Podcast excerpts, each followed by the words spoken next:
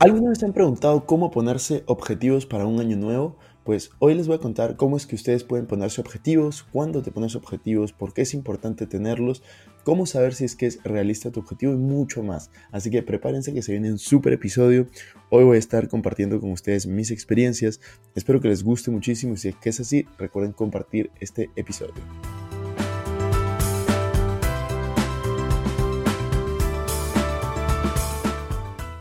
Hola amigos, ¿cómo están? Bienvenidos a un nuevo episodio de Invertir Joven. Mi nombre es Cristian Arens y les doy la bienvenida. Este podcast tiene como objetivo principal darte las mejores herramientas y los mejores tips para que aprendas a manejar tu dinero.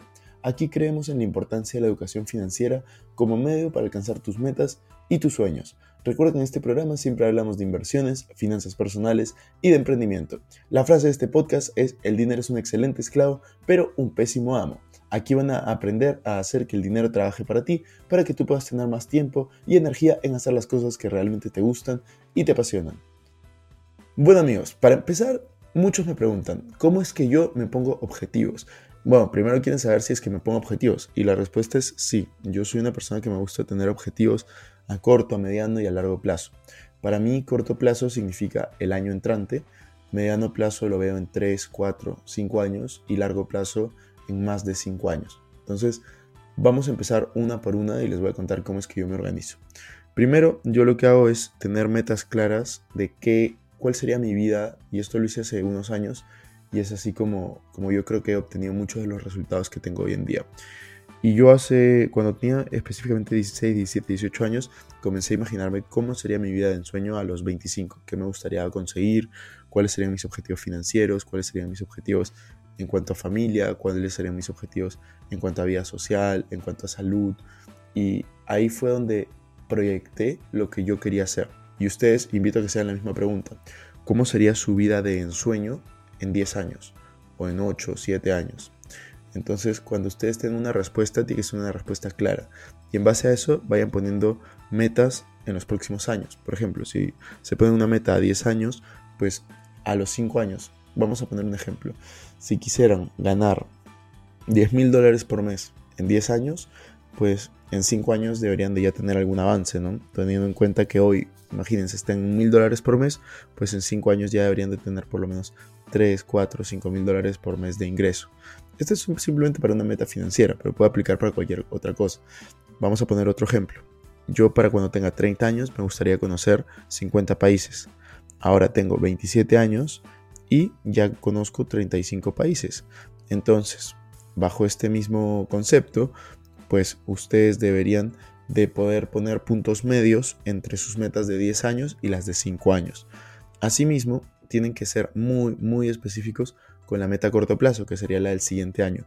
Yo lo que hago es, con el motivo de, de año nuevo justo, yo intento en diciembre de todos los años planificar las metas que voy a tener para todo el próximo año. Entonces, yo estoy grabando este episodio en diciembre del 2021 y lo que yo estoy haciendo justamente en estas semanas es poner las metas súper claras para diciembre del próximo año, que es lo que yo quiero haber conseguido hasta diciembre del próximo año, es decir, en 12 meses calendario. Y una vez que tengo eso definido, una vez que tengo eso claro, pues comienzo a intentar organizarme mes tras mes, qué es lo que voy a hacer en qué momentos voy a ir avanzando para esta meta. Y la respuesta es, muchas veces no tengo claro cómo es que voy a lograr algo. Por ejemplo, mi meta para este 2022 es llegar a un millón de suscriptores en YouTube. Y la verdad es que no lo tengo claro. No, no estoy seguro si voy a tener que publicar 3, 4 videos por semana, 2 videos, si es que voy a tener que hacer otras colaboraciones. Lo que yo sí estoy seguro es de que yo voy a intentar y voy a dejar todo de mí para poder lograr esa meta. Entonces, no necesitas saber específicamente o tener un plan para lograr las metas, pero sí necesitas esforzarte y dejar todo lo que puedas para lograrlo. Eh, otros puntos importantes que ustedes me estaban preguntando es cuándo me pones, te pones los objetivos. Yo les diría eh, una vez al año me pongo las metas a corto plazo, que eso es en diciembre, y una vez cada 3, 4 años intento planificar y replantear los objetivos a largo plazo y a mediano plazo. Por ejemplo, este año 2021 eh, se cumplieron muchos de los objetivos que yo tenía a largo plazo. Entonces es un año de replantear. necesitas tal vez unos días, unas semanas para pensar cuál es esa vida que tú te imaginas eh, siendo feliz, ¿no? Si el tiempo, si el dinero no fuera un impedimento para ti, ¿cómo sería esa vida en sueño? Y una vez que respondas a esa pregunta, pues tienes que ir a lo más específico posible. No vale decir, me imagino feliz en una casa, eh, con carro y, viajando por el mundo. Deberías ser un poco más específico, sí. ¿Cómo va a ser la casa? ¿Qué tan grande? ¿Dónde va a estar ubicada? Eh, el carro, qué carro te gustaría, qué modelo, qué año. Después, viajando por el mundo, por qué partes te gustaría viajar, dónde te gustaría vivir, etcétera. Tienes que ser muy específico para poder lograr esos objetivos. Después, otra pregunta importante es, ¿por qué es importante ponerte objetivos? Para mí, lo más importante de ponerte objetivos no es necesariamente alcanzar el objetivo, sino es la persona que tú te transformas y que tú te vuelves al intentar alcanzar este objetivo. Por ejemplo, mi meta es conocer 50 países antes de cumplir 30 años. Yo tengo 27 años, voy a 35 países. No significa que cuando llegue al país 50 voy a ser una persona súper feliz. Lo que significa es me da mucha curiosidad y me emociona saber en qué persona me voy a convertir después de lograr esta meta y durante eh, el intento de lograr esta meta. ¿Por qué? Porque para poder conseguir lograr conocer 50 países, pues vas a tener que viajar bastante, vas a tener que conocer gente diferente, gente interesante, vas a tener que salir de tu zona de confort. Entonces todo eso va moldeando tu personalidad. Lo mismo sucede para las metas financieras, las metas personales. Debería emocionarte y de ponerte feliz no solamente lograr esa meta, sino todo el proceso de la persona en la cual te vas a convertir. Imagínate que en este momento tú estás ganando mil dólares por mes, es decir, 12 mil dólares al año. Y tú metes lograr ganar 100 mil dólares por año. Entonces, imagínate todo el valor que vas a tener que añadir, lo bueno que vas a tener que volverte para poder lograr generar esta clase de ingresos. Y eso es lo que realmente a mí me emociona. No es simplemente lograr una meta, sino es qué persona te vas a convertir en el proceso para poder lograr esa meta. Después me preguntan, ¿cómo saber si mi meta, Cristian, es realista o si tu objetivo es muy poco ambicioso o demasiado ambicioso? ¿no? Entonces, algo que a mí me funciona es yo intento que las metas que me pongo a largo plazo me den un poco de miedo. Eh, que me den un poco de miedo compartirlas. De hecho, decir, por ejemplo, voy a conocer 50 países antes de cumplir 30 años. Hace 3, 4 años, cuando conocía solo 10 países, pues me daba muchísimo miedo porque no sabía cómo lo iba a lograr. Hoy en día ha cambiado esto, ya voy 35, me parece mucho más realista decir que voy a conocer 15 países en 3 años. Pero igual, el tema es si la meta no te da miedo compartirla, la de largo plazo, pues probablemente sea muy poco ambiciosa. Tiene que ser algo que, te dé un poco de miedo compartirlo y que los demás hasta se puedan burlar de ti. Yo les voy a compartir una que, que podría darles un poco de risa y es yo quiero comprarme un club de fútbol en los próximos 10 años. Es un sueño que yo tengo, es una meta, no sé cómo lo voy a hacer. Me gustaría comprarlo en Perú, que sea de primera división y tengo ahí algunos planes para eso, pero realmente sí, o sea, si alguno de ustedes está riendo, pues lo comprendo totalmente. Es una meta muy ambiciosa y, así me gusta llevar mi vida. ¿Y cómo saber si tu objetivo es muy poco ambicioso? Porque este, por ejemplo, es ambicioso. Muy poco ambicioso sería si es que estás muy conforme, es decir, no sales de tu zona de confort al ponértelo y no causa ningún impacto mayor. Entonces, eso es a largo plazo. A corto plazo tiene que ser todo medible y tiene que ser todo parte de ese proceso, ¿no? Por ejemplo, cuando yo pongo metas anuales, yo intento que sean todas eh, logrables, o sea, que todas se puedan lograr, obviamente con un esfuerzo, a veces no sé cómo lo voy a hacer, pero yo siempre pongo metas que a mí me gustaría poder lograr e intento trabajar por eso.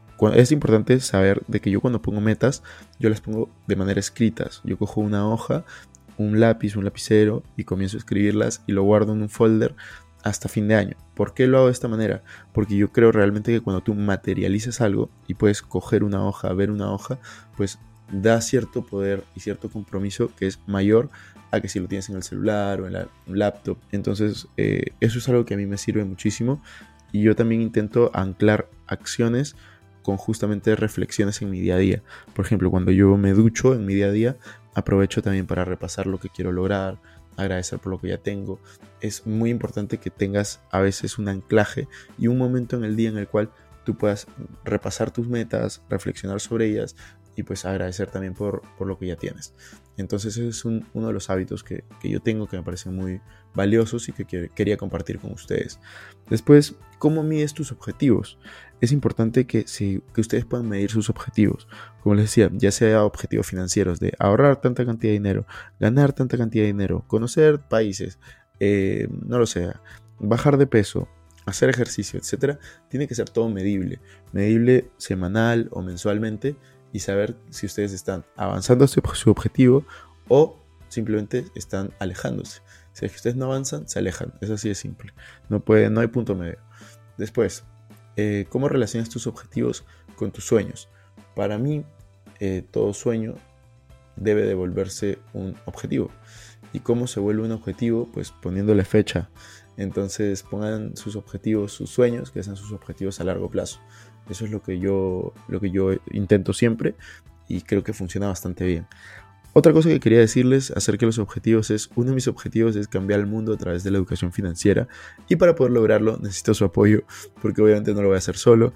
Ustedes necesito que sean agentes de cambio, no solamente escuchen este episodio, sino que puedan compartirlo en su Instagram, TikTok, en sus redes sociales, Facebook, donde ustedes prefieran. Ahí sí pueden compártanlo, etiquétenme, porque la idea es ayudar a más personas a hacer que su dinero trabaje por ellos. Y la única forma de hacerlo es cambiando su mentalidad para que puedan cambiar su realidad. Así que espero que este episodio les sirva. Sobre todo estamos por empezar un nuevo año. Y quiero responder la última pregunta antes de que compartan este episodio. O bueno, compártanlo. Igual voy a seguir aquí para responder la pregunta. Es cómo te organizas en tu día a día para cumplir tus objetivos. Yo me organizo eh, de una manera muy rudimentaria. ¿Qué significa esto? Que utilizo una agenda, una agenda física, una agenda convencional. Eh, ahí apunto en mi día a día mis reuniones, lo que quiero lograr. Tengo también un blog de notas en mi laptop donde apunto cosas menos específicas que puedo hacer en cualquier momento del día. Y pues así voy organizándome para poder lograr mis metas. Entonces mes a mes intento ir avanzando en estas metas y pues eh, me organizo a través de mi agenda y a través de mi blog de notas de eh, mi laptop. Así es como intento lograr mis objetivos. De hecho, la agenda que yo utilizo es la de Invertir Joven. Ustedes pueden adquirirla escribiéndole por Instagram a Invertir Joven, eh, dependiendo de cuándo escuchan este episodio, ¿no? Espero que sean disponibles si es que, si es que quieren utilizar esta agenda, que es la misma que yo utilizo, hay naranja y negra. Y pues nada, eso es todo por el episodio de hoy. Espero que les haya servido. Estoy sacando algunos episodios yo solo porque quería conversar con ustedes, compartir ideas. Y si les gusta, pues recuerden compartir, valorarlo y seguir difundiendo la educación financiera y el crecimiento personal, por supuesto, que es lo que hemos hablado hoy. Nos vemos en la siguiente.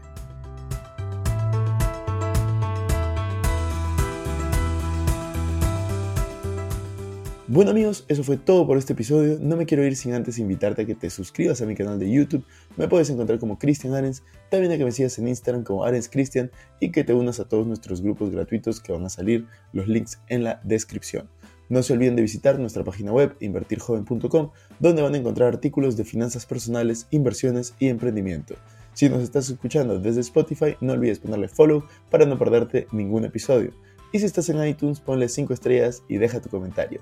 Sería genial también que puedan compartir este episodio para ayudar a más personas. Gracias por estar aquí, conmigo hasta la próxima semana y recuerda que la frase de este programa es el dinero es un excelente esclavo, pero un pésimo amo. Hasta la próxima.